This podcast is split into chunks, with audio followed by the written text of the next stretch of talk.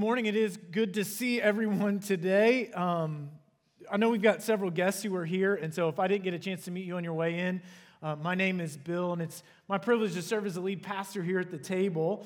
If you are a guest with us, we would absolutely love to connect with you. Um, Melissa was supposed to do this earlier, but she didn't, so I'm going to do it now. Just throw her under the bus. Um, and I'm going to pull back the curtain a little bit too. It would be super helpful if you would text the word welcome to that number, 833-276-5450, which is on the sticker on a seat back in front of you, somewhere close to you.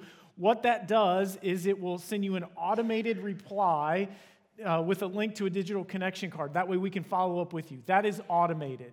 Now, having said that, if you have questions about anything that you hear or about the church or anything like that, you can also text that same number and you will, might get an automated response that says, I'll pass this on to somebody. Um, so we are using uh, artificial intelligence sometimes now, too, you know, just like everybody else. Um, but that message will come to one of us and we will get back to you. Um, but it is a great way to, to just stay in touch with us. Um, and so anybody can use that text number um, to get a hold of, of one of us here. And honestly, that may be like the easiest way and best way to do it at this point as well. So um, we would love to connect with you that way. Uh, if I didn't get a chance to meet you on the way in, would love to do that. I'll, I'll, be available at the information table on the way out this morning. And so we can visit for a few minutes um, this morning in between services as well if, if you want to do that. Now, if you are newer, I would really encourage you at some point to move beyond just gathering on a Sunday morning. We appreciate that you are here now, um, but we would really encourage you to move outside of the Sunday environment and get involved in a group somewhere. And one of the easiest ways to do that, to dip your toes into group life here at the table a little bit, is um, by joining us on Wednesday evenings for um, what we call our growth groups. And we are getting ready to start a brand new uh, subject. In the month of May, we are going to be talking about how to study the Bible with a study, reading the Bible like a pro. We, had, uh, we talked about it a little bit last week in our services. Uh, several people signed up, and so if you want to get signed up, you can do that. There is a um, sign at the information table. It's got a QR code on it, so you can scan the QR code um, and register that way. It's probably the easiest way to do it this morning. But if you have questions about that, I would um, love to visit with you about that as well. So that's Wednesdays from 7 to 8 um, here on campus. Once you get signed up, I'll give you all the details um, and things like that as we get started in the next few weeks. So that's what we've got coming up. Lots of things happening. But let me pray for us, and we'll, we'll jump into the message this morning. Heavenly Father, I pray that over the next few minutes that you would quiet our hearts, that we would be able to hear from you, that we would understand who you are and all that you have done. Uh, God, the love that you give to us. I pray that you would overwhelm us with that truth. As we gather together this morning, I know that many of us do with different things on our hearts, different struggles, maybe some doubts and some fears. Father, I pray that you would meet us where we are, that you would give us confidence in who you are and what you've done. And may we trust in you more. And it's in Jesus' name that we pray. Amen. When our kids were really young, one of the books that we used to read to them just before bedtime was a book called Guess How Much I Love You. And I wanted to share that with you this morning. Little Nut Brown Hare, who was going to bed, held on tight to Big Nut Brown Hare's very long ears. He wanted to be sure Big Nut Brown Hare was listening. Guess how much I love you, he said. Oh, I don't think I could guess that, said Big Nut Brown Hare. This much, said Little Nut Brown Hare, stretching out his arms as wide as they could go. Big Nut Brown Hare had even longer arms, but I love you this much, he said. Hmm, that's a lot, thought Little Nut Brown Hare. I love you as high as I can reach, said Little Nut Brown Hare. I love you as high as as I can reach, said Big Nut, nut Brown Hare. That's quite high, thought Little Nut Brown Hare. I wish I had arms like that. Then Little Nut Brown Hare had a good idea. He tumbled upside down and reached up the tree trunk with his feet. I love you all the way up to my toes, he said. And I love you all the way up to your toes, said Big Nut Brown Hare, swinging him up over his head. I love you as high as I can hop, laughed Little Nut Brown Hare, bouncing up and down. But I love you as high as I can hop, smiled Big Nut Brown Hare, and he hopped so high that his ears touched the branches above. That's good hopping, thought Little Nut Brown Hare. I wish I could hop like that. I love you all the way down the lane as far as the river, cried Little Nut Brown Hare. I love you across the river and over the hills, said Big Nut Brown Hare. That's very far, thought Little Nut Brown Hare. He was almost too sleepy to think anymore. Then he looked beyond the thorn bushes, out into the big dark night. Nothing could be further than the sky. I love you right up to the moon, he said, and he closed his eyes. Oh, that's far, said Big Nut Brown Hare. That's very, very far. Big Nut Brown Hare settled Little Nut Brown Hare into his bed of leaves. He leaned over and kissed him good night. Then he lay down close by and whispered with a smile, I love you right up to the moon and back. Romans 8, 38 and 39. For I am persuaded that neither death, nor life, nor angels, nor rulers, nor things present, nor things to come, nor hostile powers, nor height, nor depth, nor anything in all creation will be able to separate us from the love of God that is in Christ Jesus. Famous old hymn, The Love of God, says this The love of God is greater far than tongue or pen can ever tell. It goes beyond the highest star and reaches to the lowest hell. The love of God, how rich and pure, how measureless and strong, it shall forevermore endure. The saints and angels' song.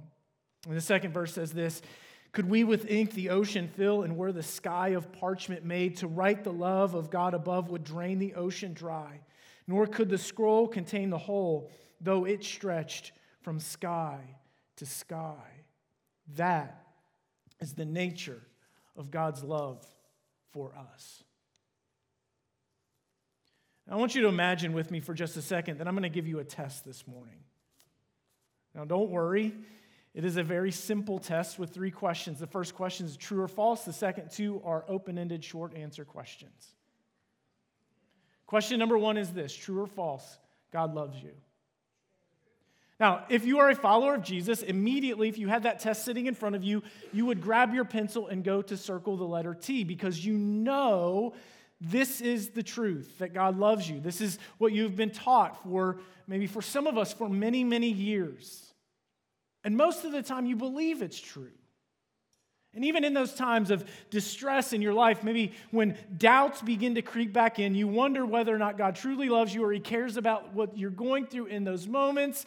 Even then, you fall back on what you know, and you know God loves you.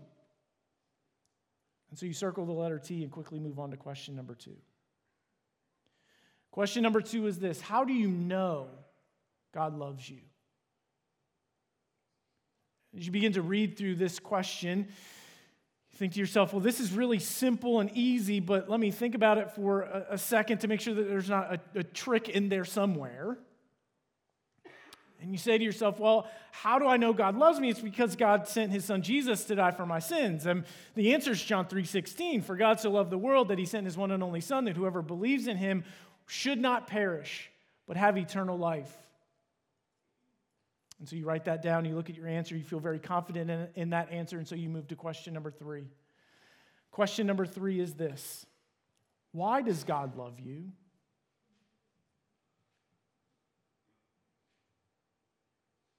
And you begin staring somewhat blankly at this question, thinking to yourself, but I know this one.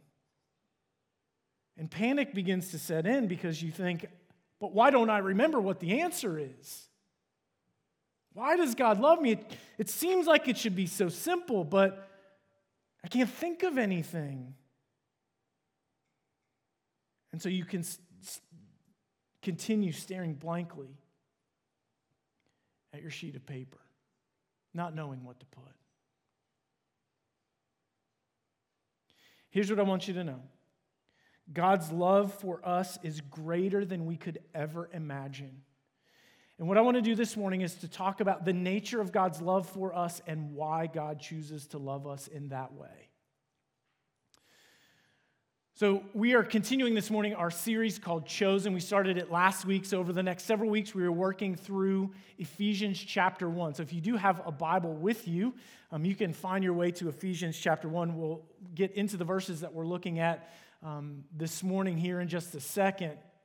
But last week we kicked off the series looking at the first two verses, which are very much introductory material for this, what is a letter written to the church in the city of Ephesus. And so, what we talked about last week is that the letter was written to a real place with real people who had real problems.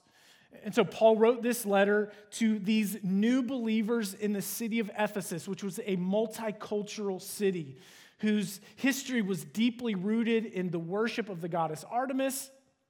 But there were people from all over the region come in, coming in and out of the city on a regular basis, creating this place where there were all kinds of people with all kinds of different beliefs. And so Paul writes to these new believers, and the first thing that he says to them is this I want to remind you just how much God loves you.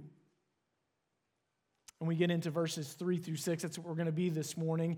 If you don't have a copy of a Bible with you today, it'll be on the, the screen as I read it in just a second. Or um, if you are a YouVersion Bible app user, you can find your way to our live event and follow along there. But here is what Ephesians 1 3 through 6 says Blessed is the God and Father of our Lord Jesus Christ, who has blessed us with every spiritual blessing in the heavens in Christ. For he chose us in him before the foundation of the world to be holy and blameless in love before him. He predestined us to be adopted as sons through Jesus Christ for himself, according to the good pleasure of his will, to the praise of his glorious grace that he lavished on us in the beloved one. So, as Paul really gets into the content of this letter, the first thing that he says to these new believers who are living in this multicultural world, he says, Blessed is the God and Father of our Lord Jesus Christ.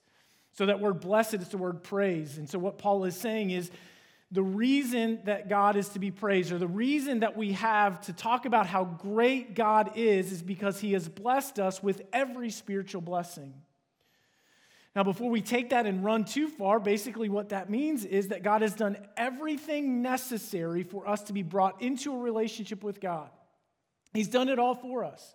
Blessed be God and Father, the God and Father of our Lord Jesus Christ, who has blessed us with every spiritual blessing. He's done everything for us that leads us into a relationship with God. We don't have to do anything, He has done everything. And then Paul begins to explain exactly what everything is over the next few verses. I want to go back to that test. I, I, if we were to actually give you that test this morning, I recognize the fact that there may be some here who aren't absolutely convinced that God loves them. Maybe you're not sure what you believe. Maybe skeptical of the claims of Christianity. Maybe you wonder whether or not God exists or what the character of God truly is. But you're here. And you're here for a reason. And I'm going to commend you for that because at least you're willing to listen. And I hope to make a good case as to the nature of God's love for all of us this morning. But for those of us who would say that we're followers of Jesus, probably, if given that test, we would absolutely say, Yes, I believe that God loves me. We know that that is the truth. That's what we have been taught. But I would submit to you that the love that God has for us is beyond anything we could ever comprehend. And Paul lays out why in verses 3 through 6. How do we know God loves us? We know that God loves us because of what he has done for us. And the first thing that we read in that section is that God chose us. We've been chosen in him before the foundation of the world. That word to choose, God choosing us, it means that He has acted on our behalf with great personal interest. So it's not a, a, a, choice done at random without any thought. If you were here last week, it's not the hat pick done at random, or you're not the ping pong ball that magically makes its way out of the hopper down the tube for the Powerball lottery. It's not that. It's not a random decision. It is a choice that's made to act on our behalf with great personal interest. And God has chosen to act on our behalf because if left on our own, we would never choose Him. Now, to understand the, the significance of that statement, you have to understand what we have been created for and then what happened. Because we were absolutely created for a purpose. That purpose is to be in a relationship with God and to be a reflection of who God is in all that we do. That's what it means to be made in the image of God. We read that in Genesis 1 26 and 27. I wish I had more time to develop that this morning. I just don't have time to do it. But that's what we were created for to be in a relationship with God, to be a reflection of who God is in all that we do. And we catch a glimpse for what that's like in Genesis chapter 2 with Adam and Eve in the Garden of Eden before the fall. But very soon, sin entered the picture. And because of sin, we are separated from God. Separated to the point that we would never choose to follow God, except for the fact that He chose to act on our behalf. Now, for all of that to make sense, you have to understand just how lost we truly are. The great hymn, Amazing Grace, is Amazing Grace, how sweet the sound that saved a wretch like me. I once was lost, but now I'm found, was blind, but now I see. Apart from Christ, we are lost. In fact, so lost that we didn't even understand that we were lost. We were blind with no ability to cure our own blindness. I really like the, the picture that is painted for us in the philosopher Plato's allegory of the cave.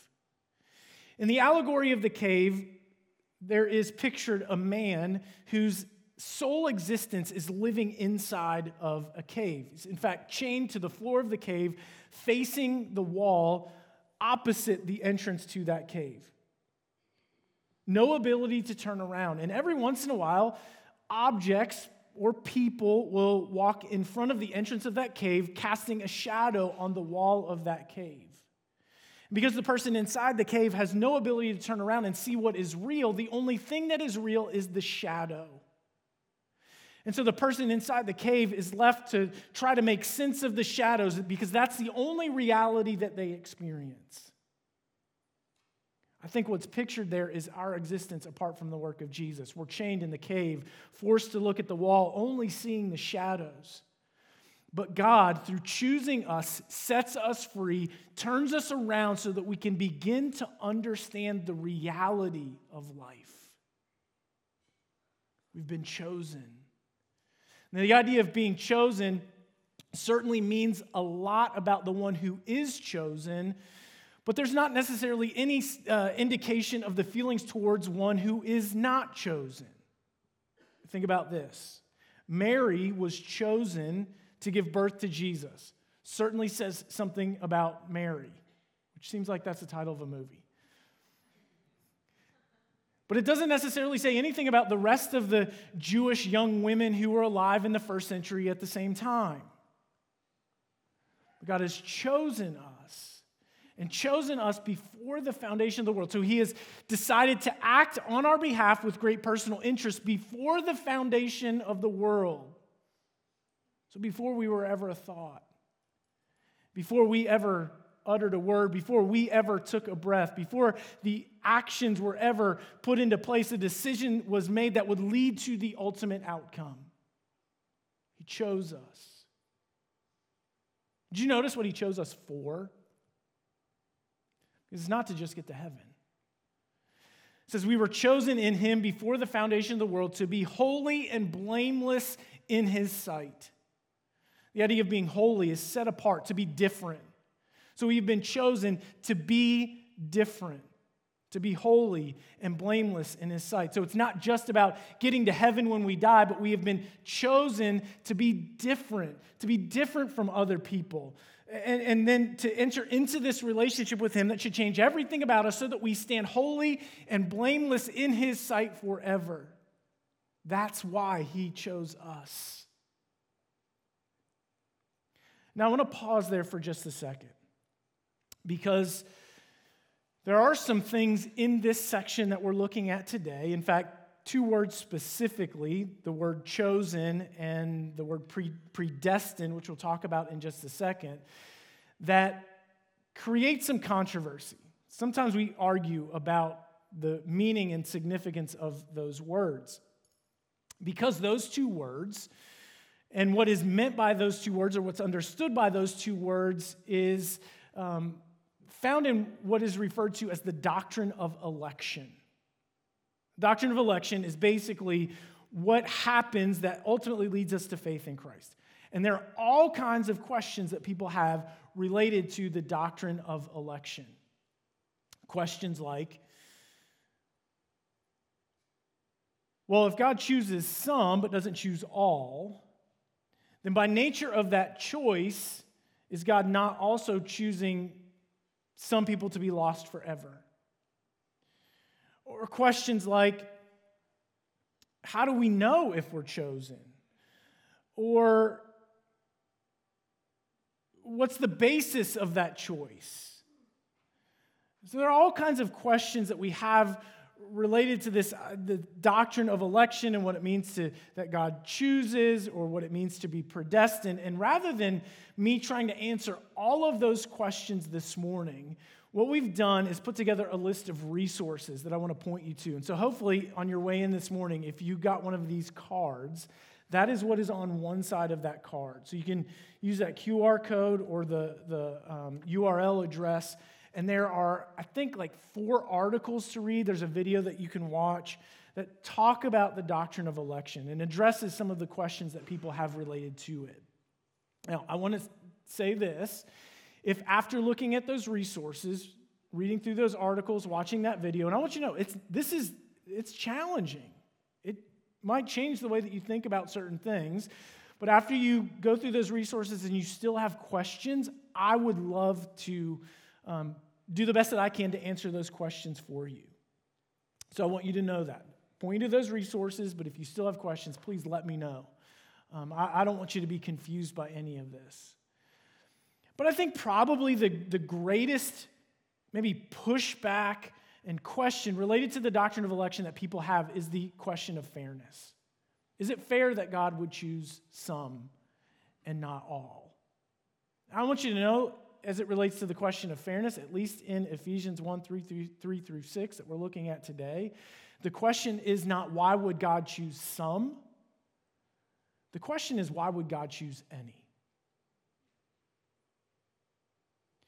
Another big point of debate in certain circles is trying to figure out who is elect. Like, how do we know who is elect? So let me try to answer that one for you as well. So, if you are here and you would say that you've trusted Jesus as your Savior, by nature of that choice, that means that you are elect, you are chosen. That is not something that we should be prideful of or arrogant about. It should actually be very humbling. Then, what do we do about everybody else? There is absolutely no way at all for us to know on the front end who is elect, so that we should just live like everyone is, sharing the truth of the gospel, the good news about Jesus with everyone so that they know and understand and can respond to the gospel. Don't lose sight of this in the midst of the questions. God has chosen you.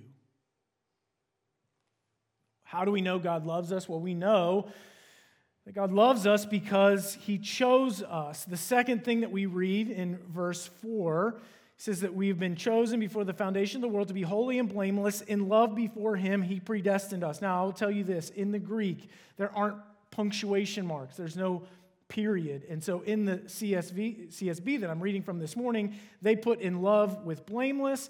I would actually put in love with predestined. But it doesn't really matter. The second reason we know God loves us is because, get this, because he loves us.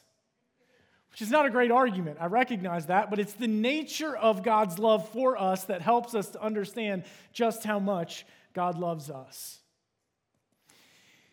In the first century, in the Greek language, which is the original language of the New Testament, there are three words that we would take and uh, we would uh, use the word love to, uh, as a translation for those three words.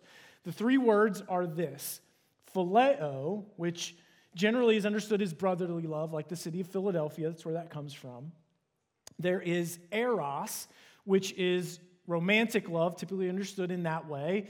And then there is agape love, which most often is understood as unconditional love.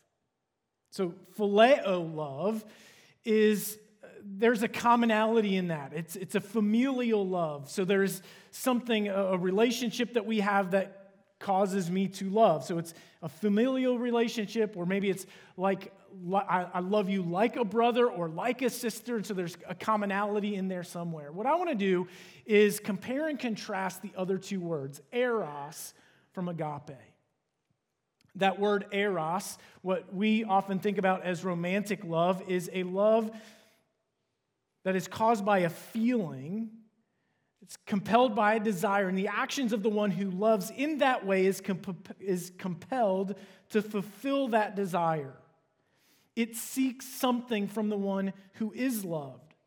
It is a love for the worthy, it's a love that seeks to possess. Because it is compelled by a desire, I love because I have that desire. If that love goes away, or that desire goes away, then that love will also go away. But agape love is different. Agape love is a choice to love. It's not compelled by a desire, it shows a conscious concern for the one who is loved. It is a love that is irrespective of merit, it gives with no desire for something in return. It doesn't have to love, but it chooses to love. Love, this is God's love for us. He loves us out of concern for us, not because we are worthy or only when we are worthy. He gives his love to us with, with no desire for anything in return from us. This is the love that God has for us. It says, In love, he predestined us. That word predestined, it means to determine beforehand. And so it means that our destiny has already been determined. And, and the idea, the focus is far more on to what we have been predestined rather than who is the one who is predestined. So it says, in love, he pre- predestined us to be adopted as sons and daughters of God. Now, the exact nature of that imagery is something else that scholars debate. Now, if you were to just read that verse and, and get there and say, okay, we've been predestined to be adopted as sons and daughters of God, you might think about our current adoption system. And if that's the case, you would get something out of that and think it's really special, and it is. But Paul lived in between three worlds. So, as Paul is writing this letter, he was Jewish, and Jews had a system of adoption. He was living under Roman rule, and he was also a Roman citizen, and Rome had a system of adoption. And he was also living in a world that was still highly influenced by Greek culture. And so when Paul is writing, in love, he predestined us to be adopted as sons and daughters of God. There's some question about what the imagery is actually related to. Is it Jewish? Is it Roman? Is it Greek? I believe because Paul is writing to this influential city in the Roman Empire, likely he is referring to the practice of Roman adoption. In Roman families, the father was the authority. He was the leader of the family, and there's a sense in which you could almost see the father as owning the rest of the family members. And so, for adoption to take place, the adoptive father would have to purchase the adopting son or daughter from the natural father. When that would take place, the adopted father would then release the child to freedom, but then the child would revert back to ownership by the natural father. That same practice would continue two more times. After the third time the adopted father purchased that son or daughter, the natural father would relinquish all rights related to that child, and the child would then be free to inherit property and carry on the family name of the adopted family just like a natural born child would. If that's the imagery, think about what God has done for us. He purchased our freedom three times so that we could bear his name and take it forward. That's how much God loves us. God loves us because he chose us, he loved us, he predestined us, and adopted us. Now, the question is why would God do those things for us? Why would God extend that kind of love toward us? I would submit this it is not because we deserve it. I think all of us, when we are honest, we would look at the contents of our own lives and say, I do not deserve any of that. We don't deserve God's love for us. We can't earn it. God does not love us because of us, but in spite of us. But that's what's so hard to understand because that's not the world that we live in. The world that we live in, nothing is given to us for free. If something is given to us for free, at least the offer, we are highly skeptical of that offer, wondering what strings are attached or what actually I have to do after the fact. But that's the nature of God's love for us. We don't deserve it, we couldn't earn it. But the reason that God has extended this kind of love toward us, it's actually found in the text. We'll go back and catch the whole thing in verse 5. He predestined us to be adopted as sons through Jesus Christ for himself, according to the good pleasure of his will. Here it is, to the praise of his glorious grace that he lavished on us in the beloved one. The reason that God has extended this level of love to us is so that we would be to the praise of his glorious grace. I'll say it this way God has done what he has done to make himself look good to show the nature of his goodness and grace toward us.